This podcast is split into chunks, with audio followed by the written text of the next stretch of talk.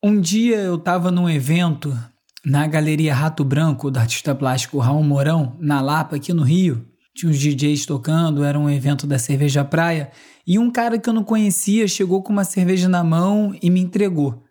Eu demorei a reagir porque eu não entendi direito, eu não conhecia a pessoa, e aí ele falou: Eu queria te pagar uma cerveja para agradecer pelo resumido, eu ouço toda semana e gosto muito. Ele falou isso e saiu fora, nem trocou muita ideia, e eu fiquei ali meio incrédulo, mas fiquei muito feliz com o gesto, achei muito legal a atitude.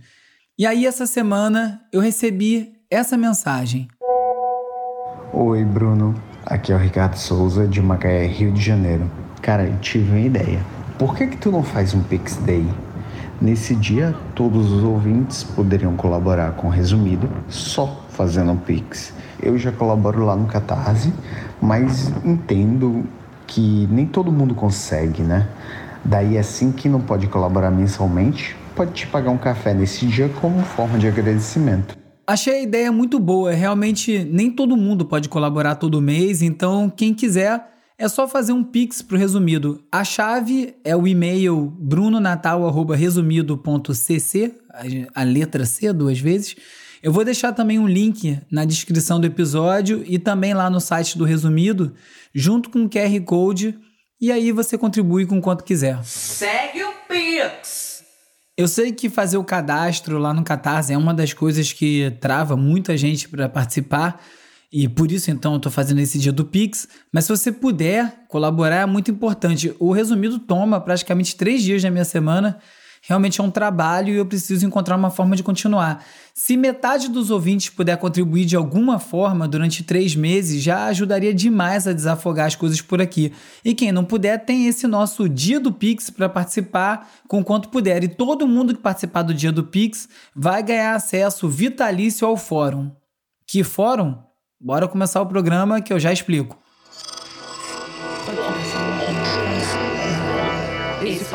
Podcast é, é apresentado por b9.com.br.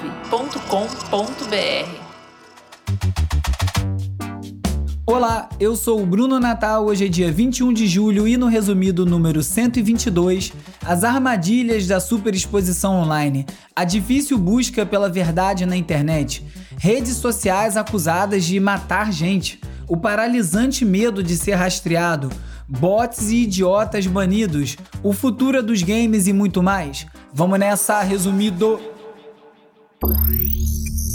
Resumido.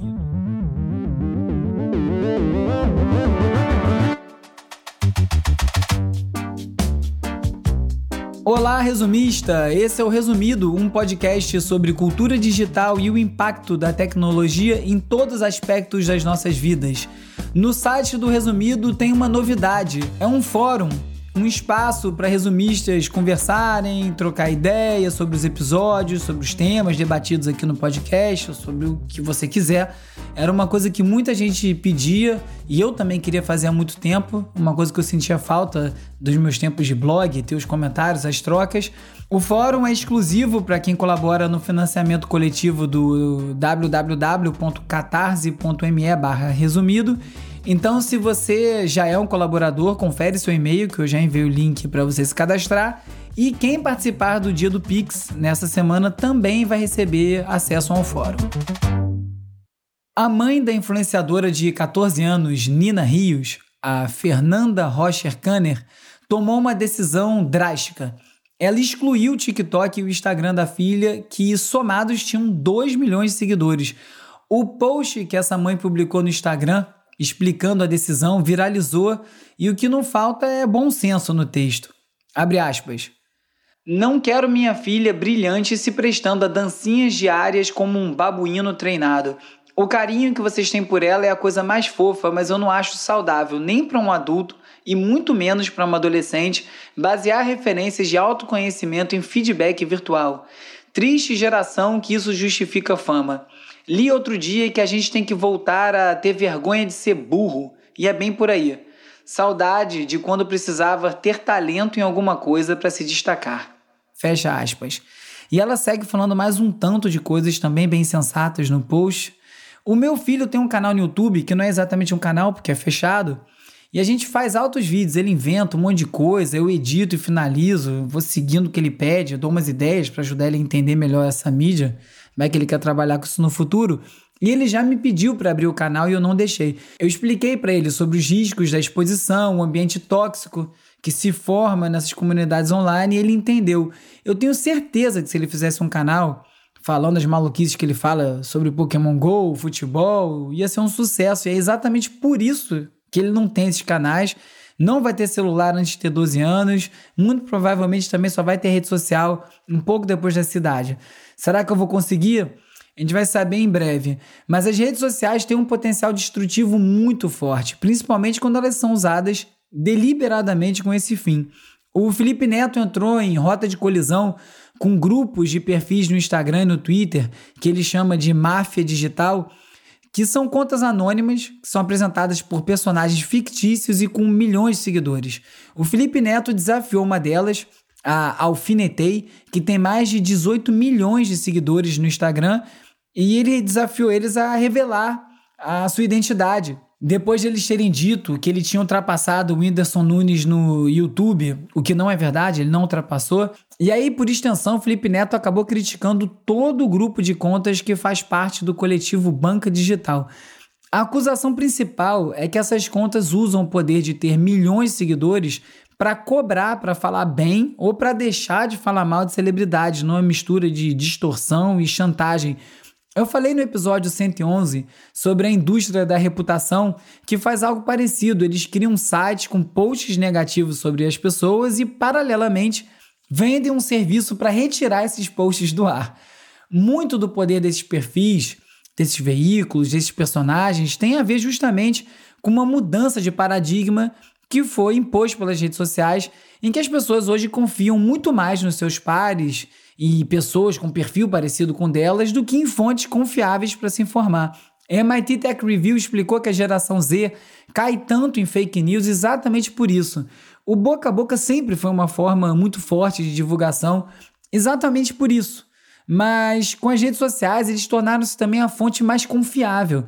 E hoje as novas gerações recorrem às redes sociais para se informar, muitas vezes sem nem considerar outras fontes. E os resultados estão aí. Justiça cega? Peraí, não é bem assim. Muitas pessoas acreditam que essa venda representa isso, mas na verdade a venda representa que a justiça é imparcial. Essa espada no colo dela representa a força do poder judiciário brasileiro. Até o STF criou uma conta no TikTok para tentar se conectar com os jovens. Será que essa é a melhor forma? Será que facilitar tanto assim, simplificar tanto as informações é o melhor caminho? É benéfico para a sociedade? Para o indivíduo? Esse formato de comunicação funciona tanto que está sendo utilizado como estratégia até por estados para avançar as suas agendas. A BBC conta como uma rede de estrangeiros residentes na China pode estar tá sendo usada como um canal para propagar propaganda do Estado comunista da China. Comunista capitalista? complicado que a China virou hoje.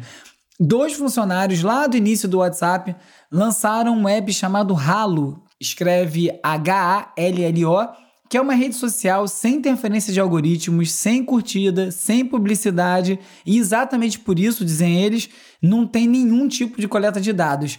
Em vez de um modelo de negócios de venda de anúncios, a Halo diz que no futuro vai cobrar por algumas funcionalidades. E esse é um caminho possível, inclusive, para as plataformas dominantes de hoje em dia. Cobrar mensalidade e livrar o usuário da coleta de dados. Você pagaria para usar o Facebook sem ser monitorado?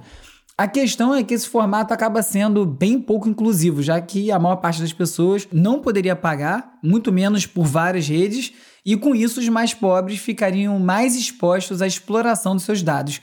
Como a nossa relação com a realidade é mediada pelas plataformas digitais cada vez mais, nunca a brincadeira se está na internet, então é verdade, precisou ser levada tão a sério. Para muita gente, um registro audiovisual, um vídeo, um áudio, tem uma força quase incontornável de construção e percepção da realidade. E nunca foi tão fácil também você produzir qualquer coisa com muita qualidade nesse formato. Well, tonight, a new debate is raging over the use of artificial intelligence in a film on the life of celebrity chef Anthony Bourdain, who died by suicide in 2018. Em mais um link campeão de envio por resumistas, eu falei semana passada como eu adoro quando eu recebo links de pessoas que lembram do resumido. Essa semana o documentário sobre o chefe Anthony Bourdain causou uma controvérsia.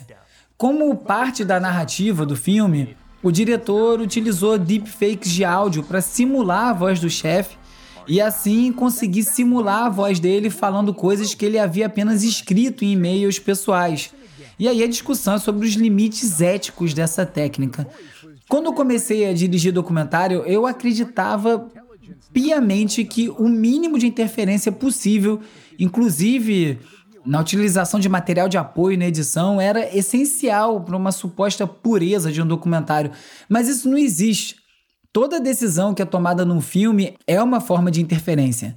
Onde você posiciona a câmera, a ordem dos depoimentos, até o assunto escolhido é uma tomada de decisão que interfere em como você está contando aquela história.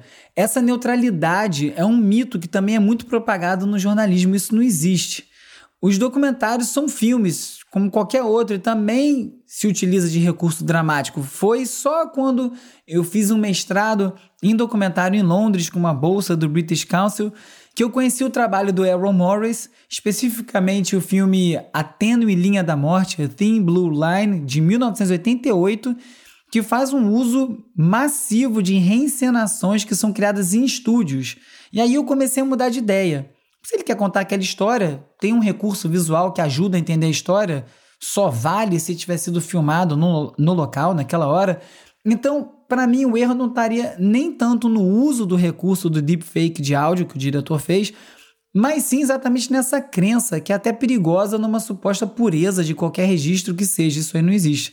Eu não vi o filme ainda, mas a pergunta que fica para mim, o que realmente me interessa saber, é se a história está bem contada e de maneira justa com o personagem.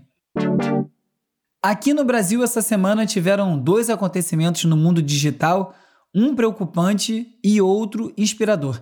O Ministério da Justiça bloqueou o acesso ao Pirate Bay e a outros sites de compartilhamento de arquivos e de torrent e a ação é de arrepiar por vários motivos. Primeiro, porque fere o Marco Civil da Internet, que prevê que somente o Poder Judiciário e não o Executivo pode solicitar ordens desse tipo, e foi então, portanto, uma atitude inconstitucional. E segundo, que o bloqueio foi feito através das empresas de telecomunicação, na raiz da conexão, e com isso atingiu todos os usuários negando acesso a todo mundo, inclusive a quem não faz uso ilegal desses sites. É um precedente bem perigoso e é bem importante ficar atento aos desdobramentos disso. E numa nota mais animadora, o escritor Paulo Coelho e a sua companheira, a artista plástica Cristina Oiticica, decidiram bancar o Festival de Jazz do Capão, na Chapada Diamantina, na Bahia, que teve o direito de captação de recursos via Lei Rouanet negado oficialmente, com uma justificativa que incluía a seguinte pérola – Abre aspas. O objetivo e finalidade maior de toda música não deveria ser nenhum outro além da glória de Deus e a renovação da alma. Eita porra! Frase aí que é atribuída ao compositor de música clássica Sebastian Bach. O casal então ofereceu os 145 mil reais que seriam captados via Rouanet se tivesse sido aprovado esse projeto, com uma única condição: que o festival seja antifascista e pela democracia. Que coisa linda! Agora eu vou falar sobre as movimentações no mundo das Big Tech e não foi pouca coisa na última semana. O presidente dos Estados Unidos, Joe Biden, fez uma das colocações mais duras que já foram feitas quando ele afirmou que as redes sociais estão matando gente ao propagar desinformação sobre a vacina. Errado ele não tá, né? O Facebook, que não pode ver uma vergonha que já quer correr lá para passar, vestiu a carapuça e mandou um: peraí, não é bem assim cheio de dados que ninguém vai ler ou vai saber averiguar para tentar negar o óbvio. Tem sim essa participação. E isso tudo na semana em que o livro An Ugly Truth, da Shira Frankel e da Cecilia Kang, conta que os executivos da, do Facebook propositalmente não contactaram autoridades quando os ataques russos para minar as eleições nos Estados Unidos em 2016 começaram, porque se eles contactassem, eles teriam que tomar medidas, já que isso comprovaria que eles estavam cientes dos ataques. A solução foi fingir que não sabia, para assim não ter que fazer nada. Que beleza! Para completar, o New York Times revelou que tem uma disputa no Facebook sobre manter o acesso aos dados que são gerados pela ferramenta CrowdTangle, para que os pesquisadores e os jornalistas analisem os conteúdos que circulam na rede ou reduzir o acesso a esses dados para que a própria empresa controle a narrativa sobre esses conteúdos. Sem acesso a esses dados, que já são limitados e algumas vezes descontextualizados, diminui muito a transparência sobre o que acontece nessas redes e que são verdadeiros estados plataforma, né? como gosta de dizer o Pierre Levy, que foi citado aqui na semana passada. Um fio no Twitter do Instituto Vero analisou a questão mais a fundo, detalhando e apontou uma coisa bem importante também óbvia, que essa questão não afeta só os Estados Unidos, ela é muito importante para o Brasil e o resto do mundo também. No tema reconhecimento facial, a The Verge falou sobre como lojas nos Estados Unidos utilizam a tecnologia para combater furtos nas lojas e como a falta de regulamentação desse uso gera problemas como identificações erradas de indivíduos, uma coisa que eu já falei algumas vezes por aqui também. Em Detroit, uma adolescente foi expulsa de um rink de patinação depois de ela ter sido confundida com outra pessoa registrada no sistema deles. E o detalhe é que ela nunca havia sequer estado no local. A barbeiragem corre solta e é bem importante essas histórias serem cada vez mais divulgadas para evitar uma possível idealização desses sistemas pensando que eles são infalíveis quando estão muito longe disso. Eu espero que estejam sempre, inclusive, bem longe disso, porque o destino ideal dessa tecnologia, da maneira que está, é ser banida. Investigações também revelaram que a ferramenta Pegasus, da empresa israelense NSO, originalmente desenvolvida para rastrear terrorista, vem sendo usada por governos para monitorar jornalistas em 45 países. Papo brabíssimo e não é por acaso que o Pegasus é justamente o programa que o filho do genocida estava tentando adquirir, passando por cima das agências oficiais de inteligência aqui do Brasil. Não custa lembrar que esse demente é um vereador e, mesmo que ele seja filho do presidente, ele não tem nada que se meter nesse tipo de assunto. Com todo respeito aos vereadores, se ele quiser, tá cheio de buraco na praça aqui perto de casa para ele vir tapar. O simples medo de ser monitorado pelo Estado já afeta a atitude das pessoas. O Literary Hub fala que quando essa ameaça existe e você sente que está sendo observado, a tendência é você se autopoliciar. E isso acaba empurrando as pessoas para fora do espaço público. Você já deixou de postar alguma coisa ou até de dizer alguma coisa com medo daquilo te prejudicar lá na frente? Pois é, eu também. E isso é um sentimento que não deveria existir. Por isso que algumas organizações da sociedade civil se juntaram para questionar o plano da Polícia Federal de cruzar dados biométricos de 50 milhões de brasileiros que eu comentei aqui no episódio passado. A Autoridade Nacional de Proteção de Dados, a Coalizão de Direitos da Rede e outras entidades produziram um relatório do impacto dessas medidas para a proteção de dados pessoais. Outra notícia relacionada à privacidade foi a aprovação do Marco Legal do Desenvolvimento e Uso da Inteligência Artificial no Brasil, que foi aprovado pela Câmara. O texto divide os especialistas, porque se por um lado esse debate é muito bem-vindo, por outro, restrições aí mal calculadas podem atrasar o desenvolvimento de inteligência artificial no Brasil, e todos nós sabemos que o Brasil está para lá de atrasado em tudo que importa para o mundo que se desenha inteligência artificial, tecnologia como energia limpa é, e todo o resto, a gente está ficando para trás.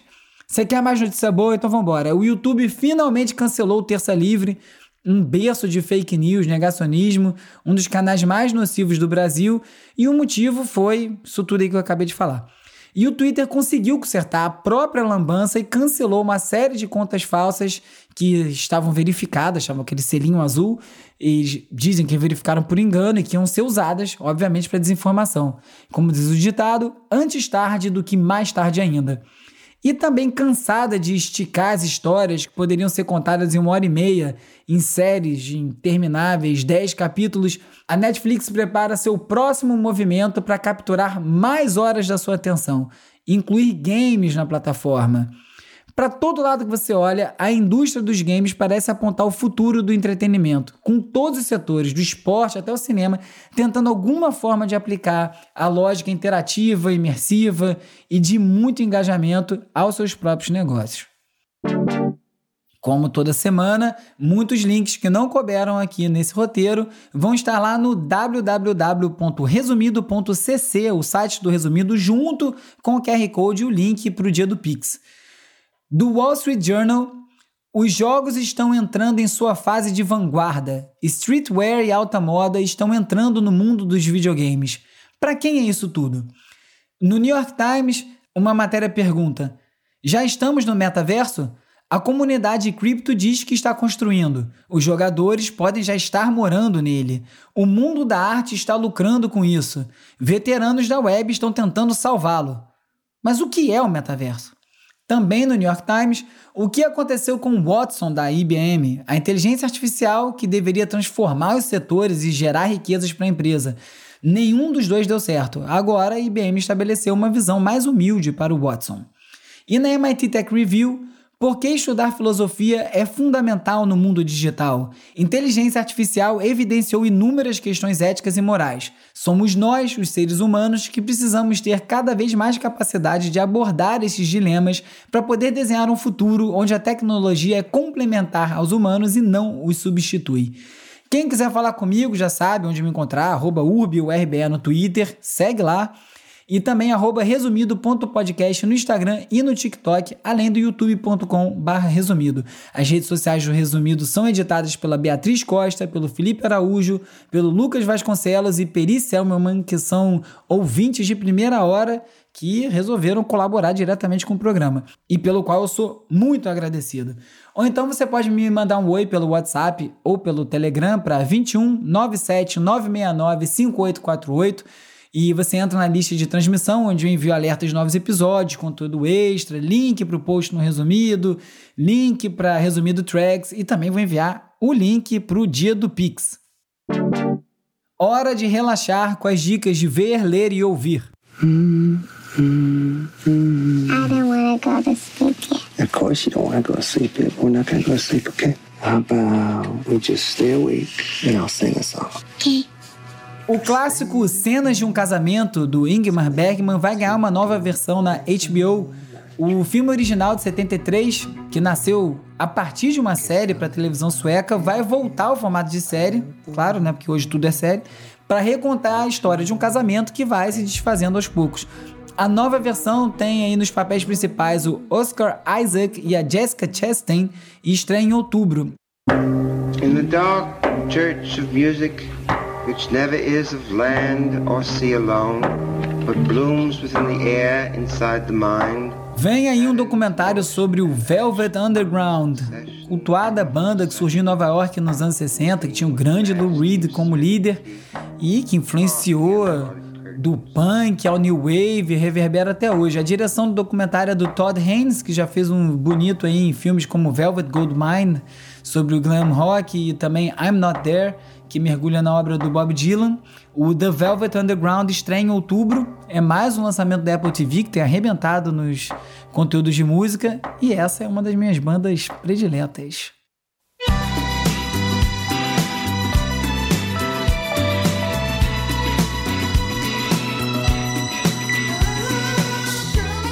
E o que era uma brincadeira do Full Fighters nos shows, fazer covers de discoteque, virou bem uma brincadeira de novo, só que agora numa versão oficial.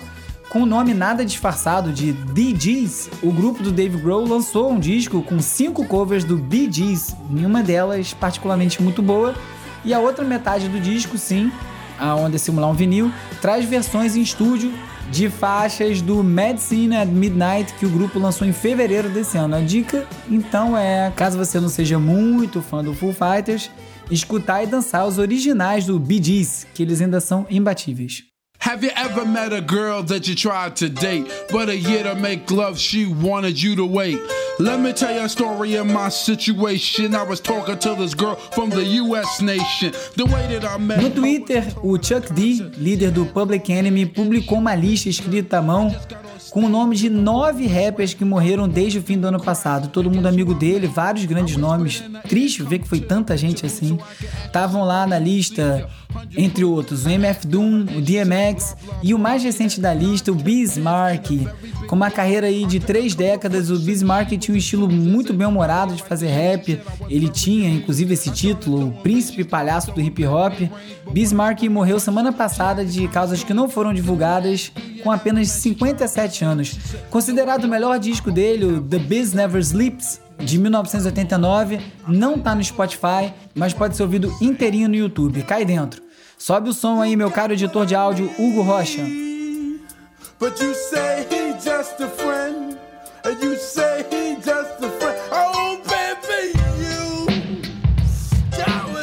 Nesse episódio você ficou sabendo como é importante ter cuidado com o que se posta e também com o que se consome online, que as Big Tech fazem vista grossa para os problemas que elas mesmas causam e que o medo de ser rastreado tem consequências diretas no nosso comportamento. Soube também que o YouTube e o Twitter baniram perfis mentirosos e falsos, da influência dos games na indústria do entretenimento, que os metaversos já chegaram e muito mais. Se você gostou desse episódio, recomenda para mais gente, segue, dê 5 estrelinhas, deixe uma resenha na sua plataforma de streaming favorita. Ah, e se puder, faz o Pix. Eu sou o Bruno Natal, obrigado pela audiência e semana que vem tem mais Resumido. Resumido, resumido.